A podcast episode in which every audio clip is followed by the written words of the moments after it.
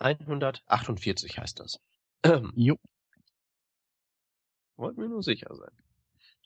Hallo und ganz herzlich willkommen zu Working Draft, heute mit Revision 148. An Bord sind dabei der Shep, Guten Abend. der Stefan Hallo. und meine Wenigkeit, der Peter. Wir haben heute eine exquisite lange Linkliste für euch. Keine News, aber dafür zwei interessante Themen aus dem Bereich von JavaScript. Das erste Thema ist überschrieben mit DOM Mutation Events und Mutation Observers.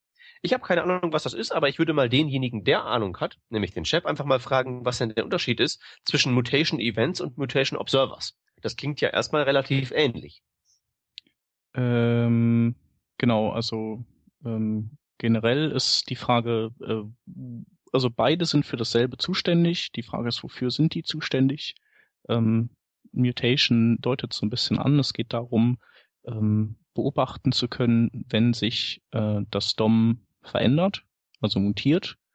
Und äh, das kann stattfinden durch äh, hinzugefügte Knoten, entfernte Knoten und äh, auch durch geänderte Attribute oder hinzugefügte Attribute. Ähm, und ja, das eine, die eine Methode, um Notiz von, von solchen Veränderungen zu nehmen, sind die DOM Mutation Events, äh, klassische Events. Und dann gibt es einen äh, Nachfolger davon, äh, das sind die Mutation Observer.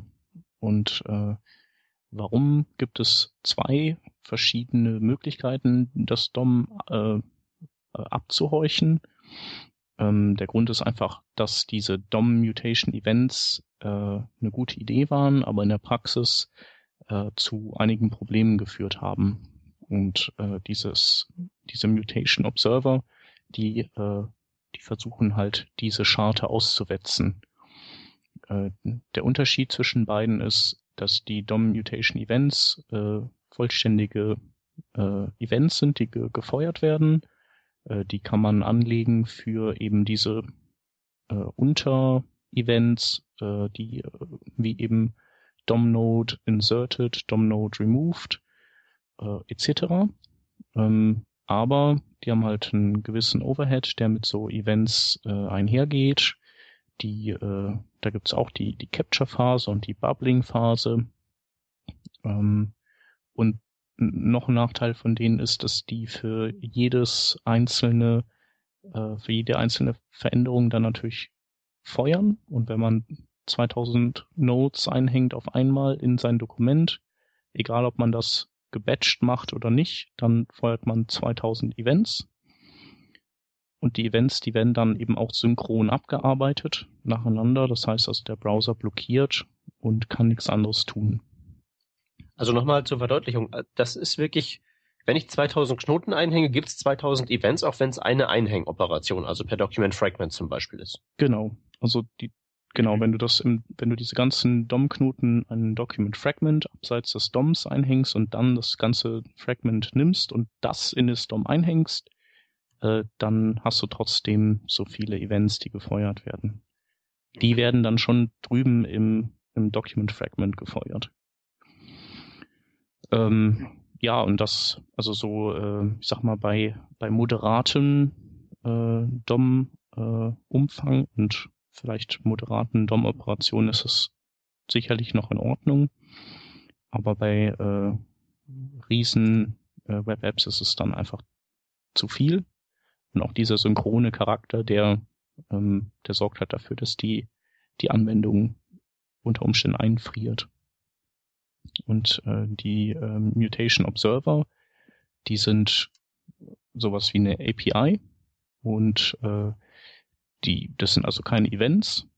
Und was da passiert ist, dass, äh, äh dass die asynchron ausgeführt werden, also der Callback asynchron ausgeführt wird und äh, alle Änderungen äh, erstmal in so eine Art äh, Sammelposten zusammengesammelt werden und äh, wenn dann dieser Callback ausgeführt wird, dann kriegt er direkt so einen großen Packen aller Änderungen, die halt ähm, passiert sind. Und dann kann der, kann die, kann der Callback eben sich den Kram da nehmen und durchforsten und gucken, was er daraus macht.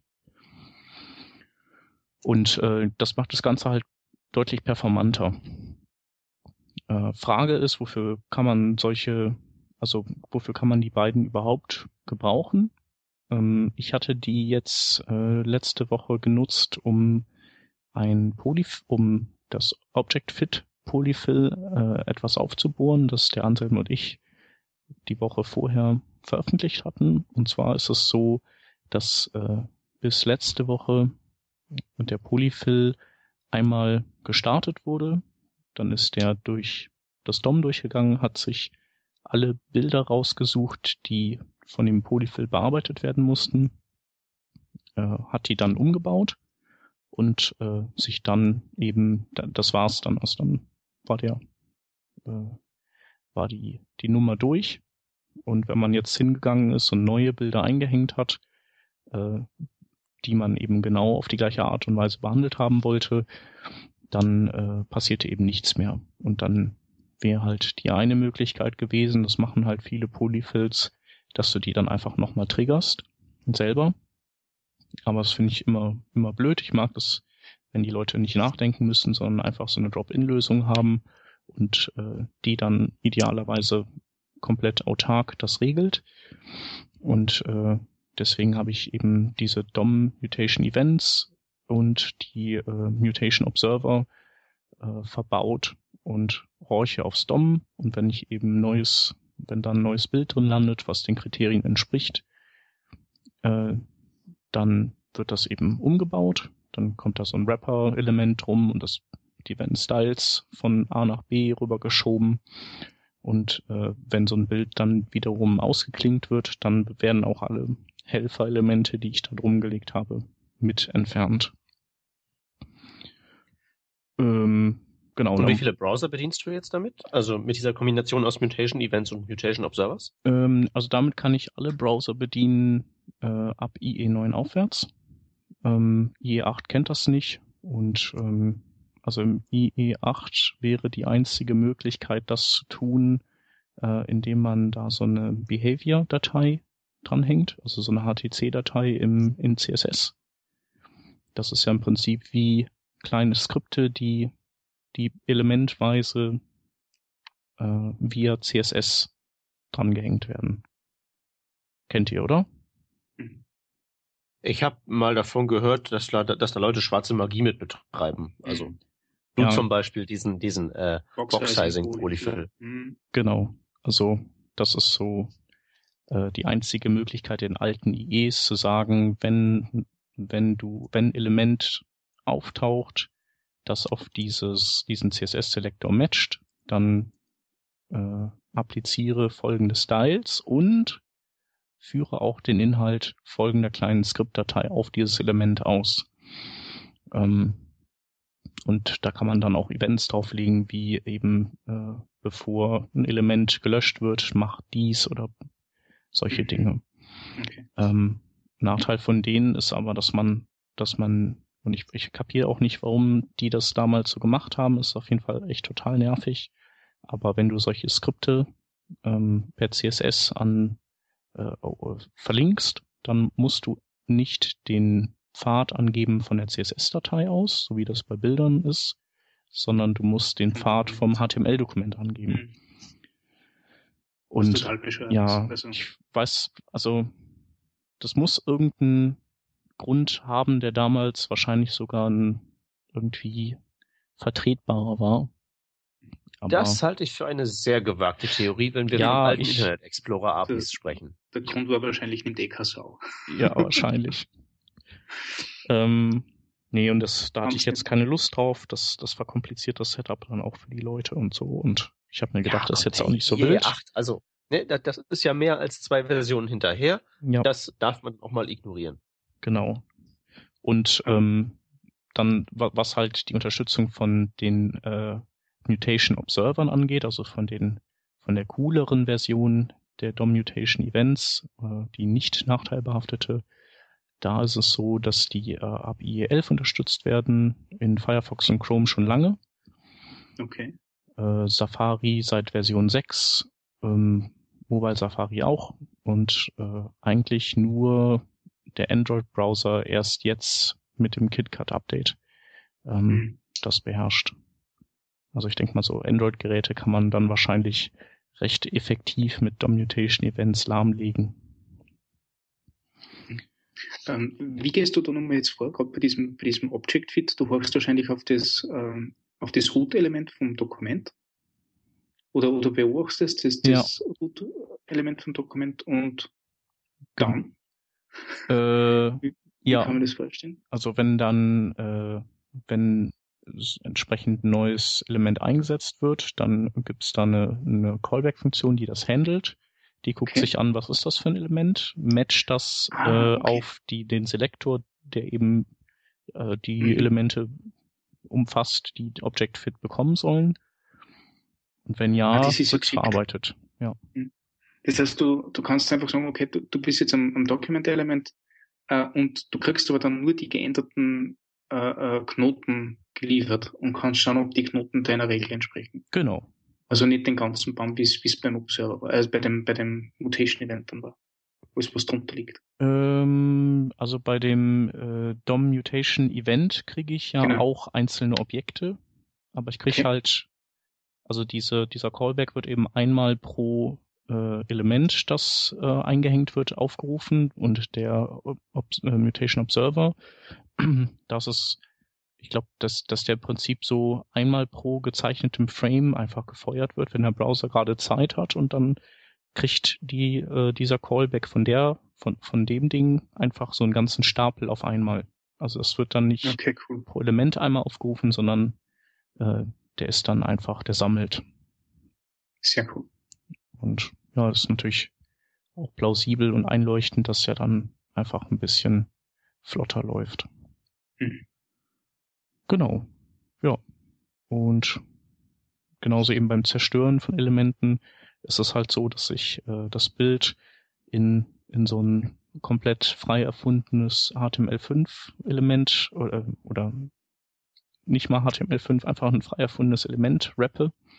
Aus dem Grund, dass, äh, dass ich damit eben verhindere, dass das aus Versehen, also wenn ich jetzt ein Diff oder ein Span nehmen würde oder sowas, dann könnte ich ja das Pech haben, dass ich vielleicht durch einen anderen CSS-Selektor dann äh, beeinflusst werde. Und so mhm. habe ich mir halt ausgedacht, ich äh, pack das Ganze in, äh, in Element, das nenne ich X-Object-Fit, also so heißt das, das Tag. Mhm. Und ähm, das funktioniert ja in IE8 auch, weil der kann ja fremde Elemente dann, wenn man die in JavaScript äh, generiert. Also wenn man die ins Markup, im Markup aufschreibt, dann, dann checkt das ja nicht, aber wenn man die in JavaScript generiert, dann mhm. kann er die ja. Und deswegen meine, deswegen mein Einspruch bezüglich deines irgendwelche komischen Verhaltensweisen im Internet Explorer müssen irgendeinen vernünftigen Grund gehabt haben, weil dafür konnte mir noch nie jemand einen nennen. ja, ich will ja nur nett sein. Ich will ja die Leute. Das sind so die Leute, die uns den Internet Explorer gebracht haben. Warum möchtest du den nett Wahrscheinlich waren das die Outlook-Leute. Die Outlook okay. Web Access-Leute. Gut. Ich habe dich unterbrochen, Entschuldigung. Ähm, nee, also ähm, ich habe eigentlich ja nur erzählt, wie der ungefähr funktioniert, dass ich ein Helper-Element brauche. Ähm, und äh, ja, wenn ich halt die Node, wenn ich, wenn das Bild wieder rausgeworfen wird, wie zum Beispiel, ähm, Daten war der, der Mark Hinse hat das halt direkt mal ausprobiert und kombiniert mit dem Picture Fill von Scott Gale. Der hat halt fleißig bei äh, bei Window Resize und Orientation Change dann eben Bilder ausgetauscht. Und mhm. äh, das, da das eben einfach nicht funktioniert, äh, dass der Polyfill nur einmal lief.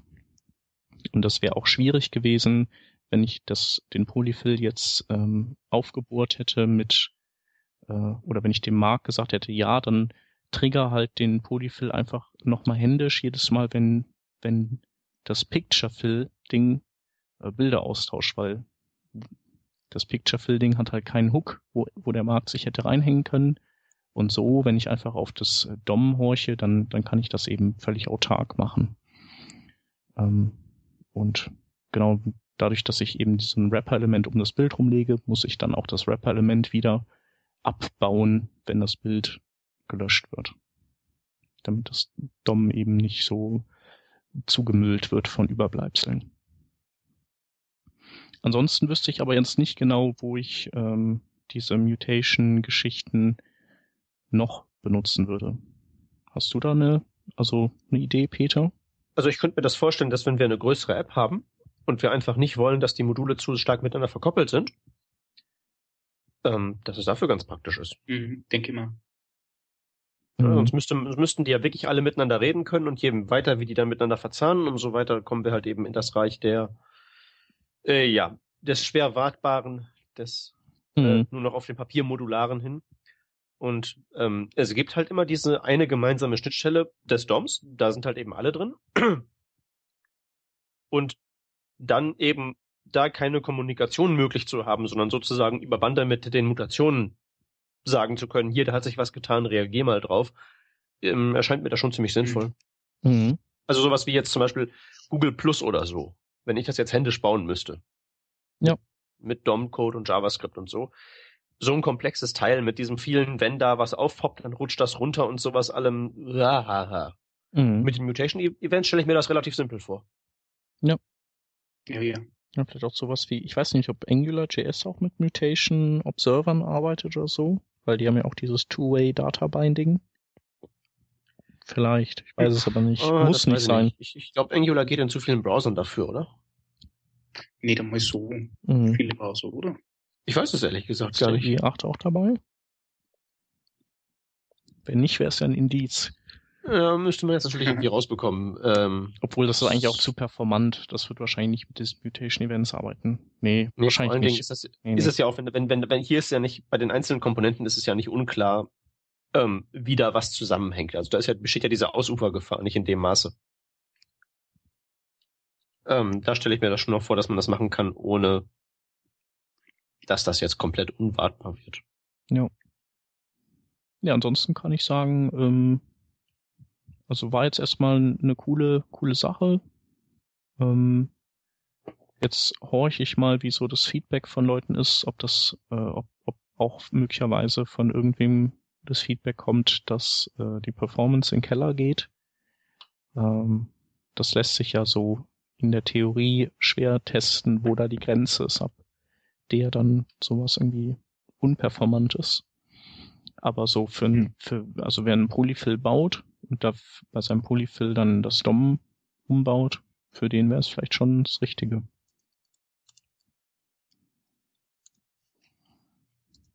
Ja, so funktioniert es wie ein Mediator nicht. Also äh, du kannst einfach drauf horchen, wenn irgendwer was ändert, was die betreffen kann. Genau. Brauchst du nicht auf irgendein Ja, man hat ja auch Event eben oft auch diese Probleme, Mhm. wenn man mehrere Polyfills zusammenwirft, dass dass dann eben das nicht mehr funktioniert. Ja. Alles. Und äh, man hat ja auch die, oder die Erwartung vieler Leute ist ja, ich nehme jetzt so ein Polyfill und dann habe ich das wie Native alles. Aber es ist halt echt nicht einfach, alles wie Native zu haben. Ja. Genau. Übrigens, der Marc war am Anfang echt total happy, als er unseren Polyfill benutzt hat, weil der super Mhm. lief am Anfang mit dem Picture Fill. Trotz dass wir gar nicht diese Mutation Events ja am Anfang drin hatten. Äh, bis sich dann rausstellte, dass er den Chrome Canary benutzt und da eben dieses Object-Fit schon nativ im Browser läuft und unser Polyfill sich dann einfach abschaltet. Aber habe ich trotzdem mal retweetet. Ja, und vor allen Dingen, jetzt, jetzt geht's ja, jetzt ist ja alles in Ordnung. Genau. Ist das göttlich? Ja.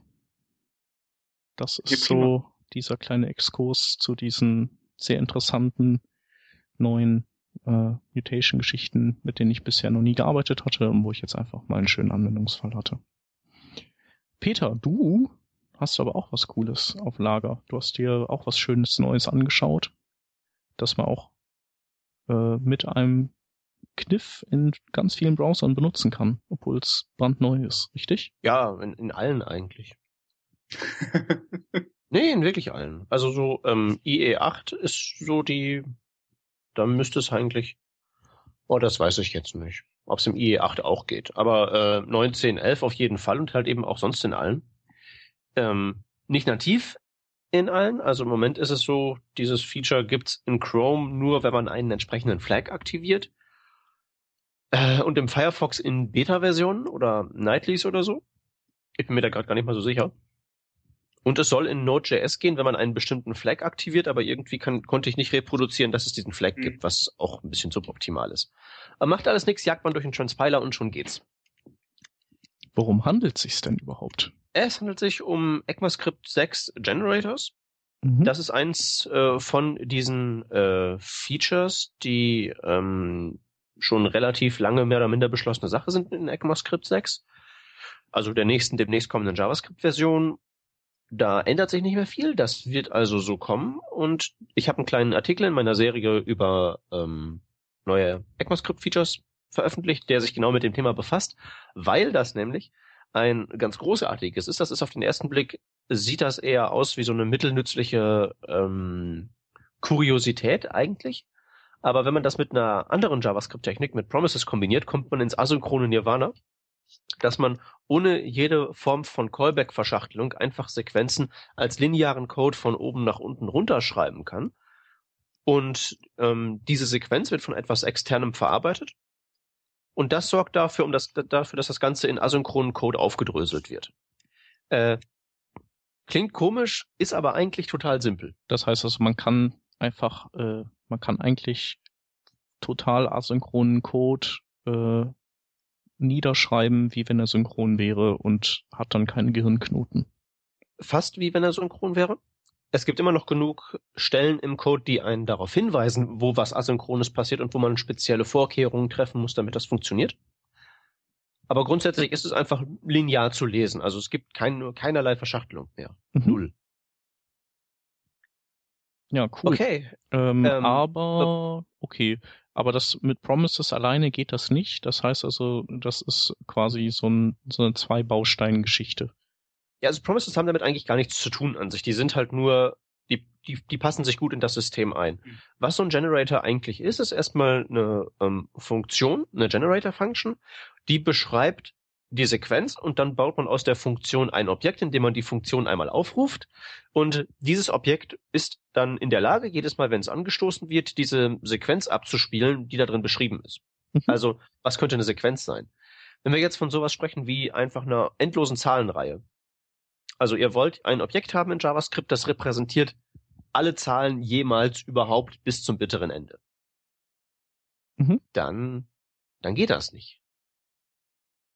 Weil ihr könnt ja zum Beispiel kein Array machen und das in der Vorschleife mit endlos vielen Zahlen befüllen, weil der Browser ja irgendwann sagen wird, dieses Skript läuft zu lange, wollen sie abbrechen und einfriert und solche Geschichten. Mhm. Das geht halt nicht. Was ihr aber machen könntet, wäre ein Objekt bauen, das ihr einfach regelmäßig anstoßt und das bei jedem Anstoß einfach dann äh, die nächste Zahl ausspuckt und die nächste und die nächste. Wenn ihr jetzt natürlich dieses Objekt in einer endlos Vorschleife endlos oft aufruft, friert das wieder ein, aber solange ihr das nicht macht, könnt ihr dieses Objekt nehmen, diesen Generator halt und könnt sagen, das Ding generiert beim Anstoß eine endlose Zahlenkolonne. Mhm. So, äh, wie geht das und wozu ist das gut? Also das geht erstmal so, man schreibt eine ganz normale Function mit einem Unterschied, man schreibt hinter das Schlüsselwort Function ein kleines Sternchen. Das signalisiert einfach nur, dass diese Funktion eine besondere ist. Ruft die einfach einmal auf, also Funktionsname, runde Klammer auf, runde Klammer zu. Fertig ist das Objekt. Und in dieser Funktion kann man nun ganz normalen JavaScript-Code schreiben, wie sonst überall auch. Einfach ganz normal, irgendwie schleifen und was nicht alles und return und so, alles normal. Aber es gibt noch einen extra und das ist das Yield ähm, Statement. Und das ist wie return. Das gibt also einen Wert raus. Man könnte also schreiben, bla bla bla, Generator Function mit Sternchen. Und da schreibt man einfach rein Yield 42. Und wenn man dann diesen Generator nimmt, den hat man gebaut, indem man diese Funktion einmal aufgerufen hat und auf diesen Generator dann die Methode next aufruft, dann kriegt man zurückgegeben den Wert 42. In dem Sinne funktioniert Yield wirklich wie ein Return. Mhm. Das schmeißt also einen Wert raus. Der Clou ist nur, man kann, auf, man kann diesen Generator nochmal aufrufen und dann springt der wieder in diese Sequenz rein, in diese Generator-Function. Nur, ähm, was er dann nicht macht, ist diese Funktion nochmal ganz von vorne abzuspulen, sondern er macht weiter an der Stelle, wo er vorher den ähm, Generator verlassen hat, also da, wo vorhin 42 ausgegeben wurde, da springen wir wieder rein und machen ab dann weiter, bis wir beim nächsten Yield ankommen oder bei einem Return sind, dann ist die ganze Sequenz abgearbeitet. Mhm. Cool. Ähm, also man könnte wirklich sowas schreiben, ähm, eine Generator-Function einfach, wo man einfach reinschreibt Yield 1, Yield 2, Yield 3 und man kann auf diesem Ding dann dreimal Next aufrufen und dann kriegt man eben für jeden Next aufruft erst 1 raus, erst 2 raus, dann 3 raus ähm, und dann hat man eben diese Sequenz 1, 2, 3 damit beschrieben. Was man natürlich auch machen könnte, wäre in dieser Generator-Function einfach eine While-Schleife machen, while true, und dann einfach ähm, da drin eine Zahl haben, i, i fängt mit 0 an und wir yielden jeweils i++. Und das wäre diese Endlossequenz. Mhm. Man könnte diesen Generator einfach jedes Mal anstoßen, next, next, next, und der würde jedes Mal sagen, okay, ich mache einen äh, Durchlauf in meiner Endlos-While-Schleife und spuckt dann dieses i++ raus, nur weil ich hier in einem Yield, das mit einem Yield gemacht habe und nicht mit einem Return, pausiere ich danach wieder und erst beim nächsten Aufruf springe ich da wieder rein. Mhm. mhm. Also bei dem Yield ist quasi mal kurz Pause und es geht draußen wieder weiter. Genau, das ist also sozusagen wirklich dieser, dieser Wechsel, ähm, dass diese Funktion sagen kann, hier, ich schmeiß was raus und ich mache erst weiter, wenn ich dann wieder angestoßen werde an exakt der gleichen Stelle. Mhm. Also es handelt sich bei diesen Generators im Prinzip um pausierbare Funktionen. Cool. Und mhm. äh, ich finde, das klingt ziemlich, das, das, das klingt erstmal jetzt ziemlich nutzlos. Das haben wir nicht, also ich habe den Artikel Ja, aber als Sprachkonstrukt ist es auf jeden Fall cool. Das stimmt. Aber am Anfang mal gedacht, okay, und, und warum brauche ich da jetzt eben so ein Sprachkonstrukt für was, genau. was ich irgendwie anders auch lösen kann, nicht? Aber dann kommt's ja, ne? Das hätte ich jetzt äh, genau. auch dann als nächstes gefragt. ähm, richtig. Das Entscheidende ist nämlich, dass dieser ähm, Generator nicht einfach nur Dinge rausschmeißen kann, sondern man kann auch Dinge in den Generator wieder reinschmeißen. Denn dieses Next, das man aufruft auf diesem Generator, kann man mit einem Wert aufrufen. Also man muss da nicht undefined reinstecken, also ein Funktionsaufruf ohne Arguments ist ja quasi undefined. Man kann da auch einen Wert reinstecken. Ähm, und was dann passiert ist, dass dieser Wert, den man da reinsteckt, quasi an die Stelle gesetzt wird von dem Yield, mit dem man vorher diese Generator-Function verlassen hat. Folgendes ähm, Konstrukt. Wir könnten schreiben, äh, war i Yield 42. Und am Ende schreiben wir nochmal drunter return i. Wenn man jetzt diese Zeile liest, war i gleich Yield 42, sieht das halt eben aus, als würde das Ding zwei Dinge tun. Als würde es nämlich einmal Yield 42, 42 rausschmeißen und pausieren. Und als würde es den Wert 42 i zuweisen. Mhm. Aber das tut's nämlich nicht. Was nämlich beim ersten Aufruf mit Next passiert, ist klar, wir haben Yield 42, wir schmeißen 42 raus. Nur dann ist entscheidend, was als nächstes passiert beim Aufruf von wiederum Next, also wenn wir nochmal da wieder hineinspringen. Weil da geht man dann rein und da erst wird war i dann zugewiesen. Bingo. Wir ersetzen also Yield dann durch den Wert, den wir da reinstecken. Wir könnten also dann ähm, den Generator mit Next aufrufen, in Next 23 reinstecken. Dadurch erhält i dann den Wert 23 und dann kriegen wir natürlich bei unserem Return am Ende auch wieder 23 raus, obwohl wir eigentlich geschrieben haben, war i gleich Yield 42. Mhm. Aber dieses Yield hat eben zwei Funktionen. Einmal was rausschmeißen und einmal was dann, was beim nächsten Next-Aufruf mhm. reingereicht wird, an die linke okay. Seite weiterreichen, damit dort dann was getan wird. Mhm. Also es ist quasi Auslass und Einlass gleichzeitig. Richtig, genau. Also der, der, das kann man eben auch, also das mit diesen Zahlen ist jetzt natürlich ein massiv nutzloses Beispiel. Mhm. Aber was man natürlich machen könnte, wäre ein, meinetwegen ein, man könnte Daten transformieren. Man könnte also ein Objekt rauswerfen. Meinetwegen wir ähm, konstruieren im Generator ein Array, Werte 1, 2, 3 und schmeißen das raus, könnten dann außerhalb dieses Generators irgendwelche Logik haben, die dieses Array zu einem einzigen Wert reduziert mhm. und den Wert dann wieder reinschmeißt. Und dann könnten wir also innen drin sagen, hier Array raus, verarbeite das, gib mir eine Zahl wieder, die Zahl kriegen wir wieder, next, solange sind wir pausiert und können die dann weiterverarbeiten. Mhm. Wir können also sagen, war i gleich Array, zack, zack, zack, und dann können wir i mit zwei multiplizieren und das geht halt, weil wir das Array außerhalb von unserem Generator runter reduziert haben auf einen einzigen Wert. Und der Vorteil ist, dass das Ganze einfach lesbarer ist, weil man eben dieses, äh, in dem Fall diese Array-Verarbeitungsfunktion äh, nicht auch da drin hat, sondern die woanders hin verlegen kann. Richtig? Ach, das wäre der Vorteil davon? Ich weiß nicht, ob das ein Vorteil wäre. Okay. Weil du schreibst immer noch komische Sachen. Es steht immer noch, war i gleich ein Array und dann machst du mit i am Ende in irgendwelche Integer-Operationen. Das ist schon ein bisschen strange. Mhm. Ähm, aber wir müssen es ja nicht schon mit Arrays machen. Das war ja nur mein blödes Beispiel. Mhm. Ähm, man kann das auch mit anderen Objekten machen und vor allen Dingen dürfen wir nicht vergessen, dieses Yield pausiert ja die Funktion. Diese Objektverarbeitung im Reich da draußen könnten wir also auch asynchron machen. Wir könnten dieses Array Reduce einfach in einen Timeout stecken und uns einfach zwei Sekunden Zeit lassen, diese Zahlen zusammenzurechnen und erst dann den Generator wieder aufnehmen. Also das Objekt nehmen und dann zeitverzögert auf einen Wert runter reduzieren, den wir dann wieder reinreichen. Mhm. Ja. Okay, wozu könnte das gut sein? Naja, ähm, Objekte auf einen Wert runter reduzieren, das, das, das, das sind, das sind ja im Prinzip Promises, ne?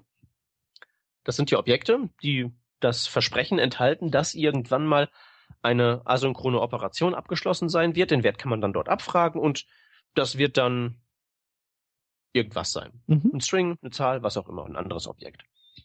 Und das ist dann wirklich der äh, Punkt, wo man in dieses asynchrone Nirvana reinkommt. Man könnte ja theoretisch diesen Generator einfach Promises yielden lassen, außerhalb von diesem Generator, die dieses Promise auflösen und abwarten, was passiert denn da, welche Art von String kriegen wir zurück und diesen String dann das fertige ähm, Konstrukt dessen dann wieder reinreichen. Also beispielsweise könnten wir einen, äh, wir könnten das mit jQuery ganz simpel machen. Wir könnten einfach sagen, war irgendwas, das wird dann ein String und wir yielden raus ein Promise. Ähm, außerhalb vom Generator gibt es irgendwelchen Code, der erwartet, ein Promise zu kriegen, löst dieses Promise auf, also hängt sich damit then dran, hängt seinen Callback da rein, wartet, bis der feuert. Und wenn der feuert, gibt es ein Ergebnis, das wird dann ein String sein oder sowas. Und diesen String schmeißen wir dann mit GenNext wieder in den Generator rein. Mhm. Wir könnten also sowas schreiben wie, weiß ich nicht, Document get element by ID foo.innerHTML gleich yield ähm, Dollar Ajax URL fertig. Ja. Ohne jeden Callback. Wir schreiben einfach hin, okay, der HTML-Inhalt von meinem Element wird sein, was auch immer wir aus diesem Promise da rauskriegen, das wir dann erstmal raushielten. Mhm. Und damit kann man einfach wirklich eine Sequenz beschreiben. Einfach, man könnte ja drei von diesen Zeilen untereinander schreiben, dann würden die sequenziell abgearbeitet werden. Ja. Und das ist dann wirklich der Punkt, wo es interessant wird. Wenn wir nämlich wirklich diese Möglichkeit nehmen von der Pausierbarkeit und von der Datentransformation und das eben zusammenbinden mit einem anderen Standardkonzept, das wir sowieso schon überall in unserem Code drin haben, nämlich Promises, ähm, voila, asynchrones Nirvana alles, was vorher irgendwie eine Sequenz wäre, eben mit Callback-Verschachtelung, kann man jetzt eben von oben nach unter, von oben nach unten runterlesen. Man muss nur im Code immer auf diese Yields achten und immer sich bewusst sein, dass diese Yields halt Pausen darstellen. Mhm. Und das ist alles. Und der ganze Code, der diese Verarbeitung macht, der muss nicht mal kompliziert sein. Das sind irgendwie 20 Zeilen oder so. Ja. Nee, schon cool. Genau, und das ist das, wo es richtig gestellt wird. Also, ja. Zumal ja auch immer mehr äh, APIs asynchron sind ja. äh, oder werden, weil, weil sich das einfach gezeigt hat, dass diese synchronen APIs ein Problem darstellen. Ja, es wird ja noch besser. noch besser. Weil, weil man kann, weil man kann nämlich, man kann nämlich auch, man kann nämlich auch die Fehlerbehandlung damit. Ich steig jetzt aus, Peter. Das, ich halte das nicht aus. nee, mach. Äh, doch, doch, das schaffst du. Du bist ja groß und stark. Pass auf. Stell dir vor, du hast also dein Promise da rausgeschmissen und das ähm, und das wird rejected aus irgendwelchen Gründen, weil dein Ajax-Request 404 oder deine Berechnung fehlschlägt oder so. Dann hast du ja irgendwo da außerhalb vom Generator das Problem, dass du da dann, dann dein Fehlerobjekt hast. Mhm. In irgendeiner Art und Weise. Mhm. Was du dann machen kannst, ist auf diesem Generator die Throw-Funktion verwenden. Damit kannst du diesen Fehler, der da draußen passiert ist, außerhalb vom Generator, mhm. ähm, einfach an die Stelle schmeißen, ähm, an der das schuldige Promise geyieldet wurde. Mhm. Das heißt, wenn du dann am Diagnostizieren bist, okay, das ist fehlgeschlagen, äh, wo ist denn die Ursache des Ganzen? Naja, dann ist die Exception an exakt der Stelle auf exakt dem Yield passiert, das für die ganze ähm, Misere verantwortlich okay, ist. Und dann gibst, ist das Diagnostizieren du halt. Du gibst den Throw quasi als Antwort einfach rein, anstatt, äh, anstatt einen Wert. Genau. Also du reichst, du, du schmeißt das sozusagen an die Stelle zurück, wo es hergekommen ist. Mhm. Und das heißt, wenn du dann eben im Browser am Debuggen bist, siehst du sofort, aha, ist in genau der Zeile passiert, wo ich gehealtet habe mhm. und nicht in irgendwelchem asynchronen Callback-Aufdröselungszeug. Ja. Mhm. Mhm. Ja, ist sauber. Mhm. vor allen Dingen, das Schöne ist alles. Welt. Das ist, und vor allen Dingen, das ist alles. Das ist alles, was man wissen muss. Ja, also nice. Man, man kriegt von diesem Generator halt eben einen Wert raus und einen Done-Flag. Man kann also auch rausfinden, okay, Generator, haben wir die ganze Sequenz abgearbeitet oder kommt da noch was? Und dann kann man eben wirklich 20 Zeilen zusammenklappeln, die Promises verarbeiten, egal welche, ob die von jQuery herkommen oder sonst wo. Und dann ist es das einfach. Man muss einmal diese asynchrone Funktion haben, also nicht die asynchrone Funktion, also eine Funktion haben, die eine Generator Function verarbeitet. Und ab dann beschreibt man seine sämtlichen Sequenzen, die man so hat, einfach nur noch mit so einer Generator Function, wo die ganzen Yields drin stehen. Mhm und muss sich halt eben daran gewöhnen, dass man die Sequenzen in diese Generator-Function mit dem Sternchen schreibt, die in diese konsumierende Funktion reinsteckt, über die man sich gar keine Gedanken machen muss. Und dann, ja, war's das mit Callbacks. Adios. Aber ähm, was wäre denn, wenn du ähm, Du kannst aber jetzt nicht sowas, äh, das ist dann quasi eine Sequenz. Ne? Du kannst aber, du kannst dann jetzt nicht sowas machen wie die drei Sachen müssen gar nicht in sequenziell dann sein, auch wenn, also die drei Dinge, die jeweils asynchrone Aufrufe haben, die dann in diesem Generator nacheinander stehen, könnte man die auch irgendwie alle drei gleichzeitig triggern oder würde man das dann anders machen? Das würdest du mit den Promise Board Mitteln machen. Mhm. Du hast ja so Sachen wie äh, Dollar When und sowas. Ja. Mhm. Wo du drei Promises reinsteckst, dann kriegst du sozusagen ein Master Promise zurück, das dann fertig ist, wenn alle drei fertig sind. Mhm. Und das kannst du ja yielden. Mhm. Mhm. Mhm. Feine Sache. Genau. Und Ja. du würdest, äh, du machst es dann eben, du schreibst es nativ und dann hast du einen, einen Transpiler, den du, mit dem du das Ganze, den gibt's ja dann wahrscheinlich könnte ein schöner Grunt-Task sein. Haben wir alles es da? Gibt, es gibt einen Grunt Task dazu, genau. Genau. Genau. Und der, der setzt es dann im Hintergrund um in, äh, in was das dann halt eben ne, die klassische Callback-Hell ist, aber ohne dass, dass du dich damit befassen musst. Ja. Es ist auch nicht jetzt so schlimm, die Callback-Hell, die daraus resultiert, weil ähm, letztlich ist es ja so, dass dieser Generator im Prinzip ja bloß ein Objekt ist, in dem eine bestimmte Sequenz beschrieben ist. Also es ist weniger eine Callback-Hell als ein Switch-Statement, was dahinter herausfällt. Mhm. Also selbst wenn man, selbst wenn man mal außer Acht lässt, dass man natürlich eine Source Map bekommt beim Transpilen. Mhm. Äh, Selbst dann ist das jetzt nicht irgendwie total unleserlich. Es ist halt ein bisschen viel Code aus einem Generator, der drei Zeilen lang ist, wird etwas, was 100 Zeilen lang ist. Aber das ist trotzdem bequem zu lesen. Ja, ist halt wie bei äh, im Prinzip das, dieses SAS-Prinzip, dass man, dass man die Tipperei los wird und Übersicht gewinnt, ne? Genau. Das ist es im Wesentlichen. Mhm. Ja, und du meintest Äh, halt, äh, Vorteil ist, dass es eben einfach natives oder wird natives JavaScript sein und äh, ist eben nicht äh, CoffeeScript oder TypoScript oder oder was weiß ich oder Dart. Ja, das hast du da alles nicht drin. Also über, über Dart kann ich nicht sagen. In Dart, bei Dart gilt ja tendenziell, in Dart ist jedes Feature drin. Mhm. Ähm, aber bei den anderen ist es auch so, bei TypeScript und CoffeeScript und so, das ist ja einfach nur, also bei, bei CoffeeScript ist es ja eine reine Syntaxergänzung und bei äh, TypeScript auch nur was, was so oben drauf gestreuselt ist. Mhm. Aber das ist ja tatsächlich ein äh, neues Sprachfeature, diese pausierbaren Funktionen. Das gab es so vorher in der so nicht. Man Mhm. muss halt den Code wirklich ziemlich auf links drehen, damit man das irgendwie mit ECMAScript 5 abbilden kann. Nur das geht halt eben. Ja. Und deswegen Tracer nehmen, das da durchheizen, gibt einen Grunt-Task dafür und dann kann man Programmcode schreiben aus der Zukunft. Im Übrigen Tracer auch sehr empfehlenswert, weil man da auch lauter andere schöne ähm, Features von ECMAScript 6 kriegt. Also Destructuring ist ganz toll. Da will man eigentlich nicht mehr ohne CoffeeScriptler kennen, dass wenn man CoffeeScript geschrieben hat und sich daran gewöhnt hat, und dann muss man zurück, dann ist das immer ganz schwierig. Und auch Parametervorbelegung in Funktionen und so, das ist da alles drin, das geht damit alles, das kann man alles nach ECMAScript 5 übersetzen. Ähm, das ist ganz großer Sport. Mhm. Fein. Okay, und, und so viel Overload ist dann auch nicht, wenn, wenn das durch den Tracer-Compiler gelaufen ist. Also das sind immer nur knackige Files am Ende. Also bei diesen ganzen Kleinigkeiten wie Parametervorbelegung und Destructuring, ja, dann ist halt der Overhead in etwa so auf CoffeeScript-Niveau, also vernachlässigbar. Wie gesagt, Generator ist ein bisschen mehr, aber ähm, ich halte das jetzt aus meiner theoretischen Erklärbär-Perspektive für einen erträglichen Trade-off. Mhm.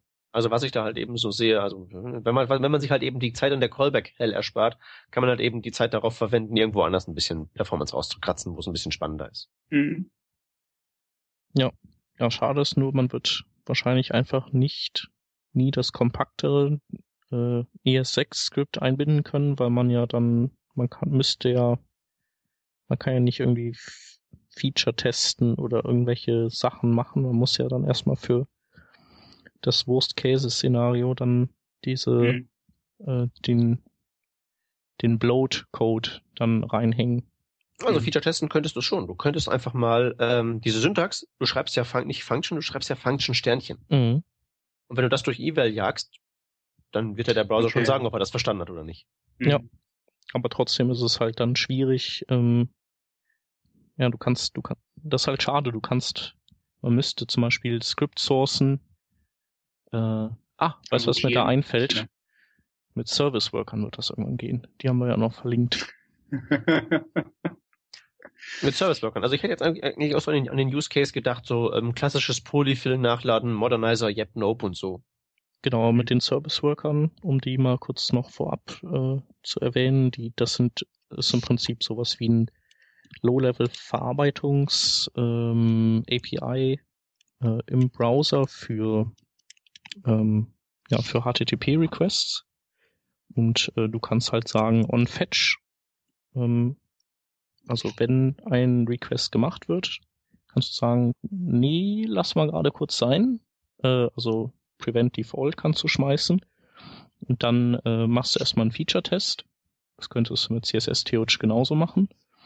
Und dann entscheidest du in deinem Service Worker, welche Datei du wirklich ähm, zurückgibst an diesen HTTP-Request, der ursprünglich gefeuert wurde. Ähm, die Service Worker sind ziemlich chefig und deswegen ähm, haben wir gleich auch noch einen Link dazu. Mhm. Ja, wir könnten im Prinzip dazu übergehen. Also ich habe über die Generators jetzt nicht so wahnsinnig viel noch zu erzählen. Mhm. Den Rest das liest man sich einfach bei dir im Blogpost durch. Genau. Dann kriegt man auch noch raus, dass es auch noch For-Off-Schleifen gibt, mit denen man über einen Generator drüber iterieren kann, aber das wäre es im Wesentlichen. Also, asynchrones Nirvana, Punkt eins, Punkt zwei geht überall, Punkt drei, worauf wartet ihr noch? ja, hört sich echt super an. Und auch cool erklärt. Der Erklärbär ja. Äh, hat wieder eine hervorragende Performance abgeliefert. Gut, nee, das sollen mal lieber die, ähm, die Hörer entscheiden. Ähm, ich habe das bisher immer nur erklärt mit Codebeispielen und hinterher den Leuten gegeben, Gelegenheit gegeben, diese Promise-Verarbeitungsgeschichte einfach mal selbst zu implementieren. Mhm. Was, wenn man das zum ersten Mal hört, echt für eine Stunde lang Kopfkratzen ähm, sorgt, aber dann irgendwann macht's Klick und dann ist es ganz einfach. Mhm. Ich bin ja sehr gespannt, ob das auch wirklich mit rein Audio funktioniert hat. Schreibt's in die Kommentare, ich bin sehr interessiert. Ja, genau, dann machst du deine Erklärbär, äh, wobei du bist es ja schon ein bisschen hier, aber dann machst du halt nur noch so äh, Aufnahmen, wo du allein ins Mikro sprichst. Mhm. Und der Blogartikel nebenbei ist, mit den Codebeispielen. Genau. Ja, das wäre schön, dann muss ich mich nicht mehr mit der Deutschen Bahn abgeben. Aber der Artikel ist sehr empfehlenswert. Also das war richtig so bis, also ich habe den ja gelesen und am Anfang eher immer gedacht, wozu brauche ich das? Und dann war dieser Aha-Moment da und du hast eine komplett andere Perspektive auf das Ganze und willst es dann auch verwenden. Also sehr versprechende Geschichte. Jo. Also dann machen wir die Links jetzt, ne? Und wir mhm. starten auch direkt mit den Service Workern. Ähm, die gibt's noch in überhaupt gar keinem Browser. Trotzdem sind die total spannend und die Google-Leute arbeiten wie bescheuert daran. Ähm, und jetzt waren ja, war ja gerade der Chrome äh, Developer Summit, äh, der zweitägige, und ein Vortrag war von Jake Archibald über diese Service Worker. Und ähm, neben den Service Workern wurde auch ein, eine neue Caching API mit äh, angesprochen in dem Vortrag. Und äh, zusammen ist das ein ziemlich cooles Team ähm, an APIs, mit dem man viele Dinge tun kann, die halt bislang einfach mit klassischem Browser Cache oder App Cache und äh, Offline First Konzepten nicht möglich war. Äh, das andere der äh, nächste Link, den ich hier habe, äh, nennt sich Responsive Comments. Ähm, da geht's um Conditional Loading von Inhalten äh, per JavaScript, abhängig von Media Queries. Und äh, der Trick ist hier, dass diese Inhalte nicht per Ajax nachgeladen werden, ähm, wie das vielleicht in den meisten Fällen getan würde, sondern äh, die Inhalte sind schon, stecken schon im HTML drin, sind aber auskommentiert, ähm, was halt, was die, die Nutzlast etwas aufbläht, aber den Preparser zum Beispiel davon abhält, Bilder vorzuladen aus diesen Bereichen. Und äh, wenn eben eine Media Query äh, zutrifft, dann wird dieser Teil entkommentarisiert und äh, kann ganz normal geladen und gelayoutet werden. Und der dritte Link von mir für heute ist ein äh, jQuery äh, Input Type Range Slider, der auch zwei Handles unterstützt und äh, der wunderbar äh, auf jedem Browser läuft und auch ganz flüssig und schön auf Touch-Devices bis hin zu Windows Phone 8 und der auch eine ganz tolle API hat. Kann ich total empfehlen. Ich kann empfehlen eine Tabelle, in der man nachschlagen kann, welche möglicherweise nützlichen Unicode-Zeichen von welchem Gerät mit welchem Betriebssystem unterstützt werden. Man hat es ja so in den ähm, modernen Schriften stecken auch allerlei Icons drin, die man theoretisch benutzen könnte, um SVG-Icons und sowas zu ersetzen. Nur welcher Browser hat welche Schrift und wie gut geht das? Der Tabelle kann man es entnehmen. Der zweite Link, der heißt Local Storage und kommt von Mozilla. Und es handelt sich dabei um eine Kreuzung aus der IndexDB und Web Storage. Beides sind ja Offline-Datenspeichertechniken. Und während Web Storage eine sehr, sehr einfache API hat, hat IndexDB eine, die so ziemlich aus der Hölle kommt. Ähm, die ist so asynchron und kompliziert, da helfen auch Generators und Promises nicht weiter.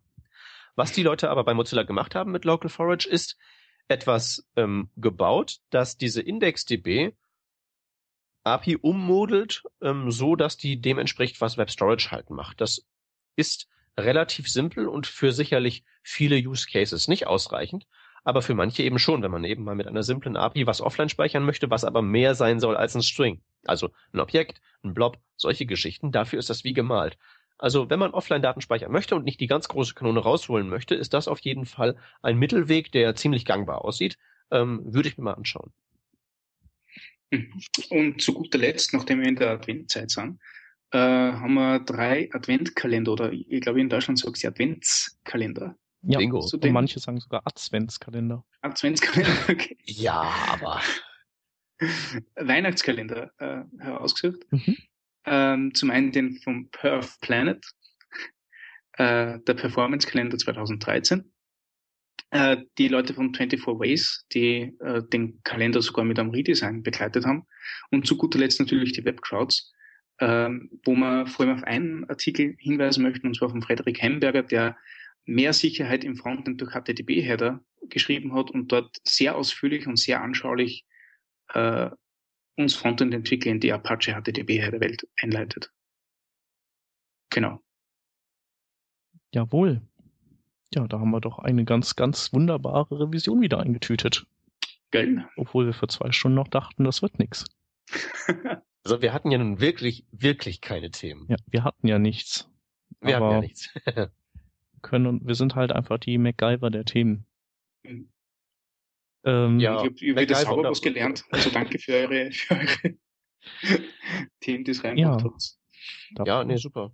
Nee, das ist ja auch ein schöner Nebeneffekt, dass man als Moderator des Podcasts eben durch die vielen Betätigungsfelder der anderen immer so schön viel dazu lernt. Das ist mhm. echt klasse. Das hält einen fit.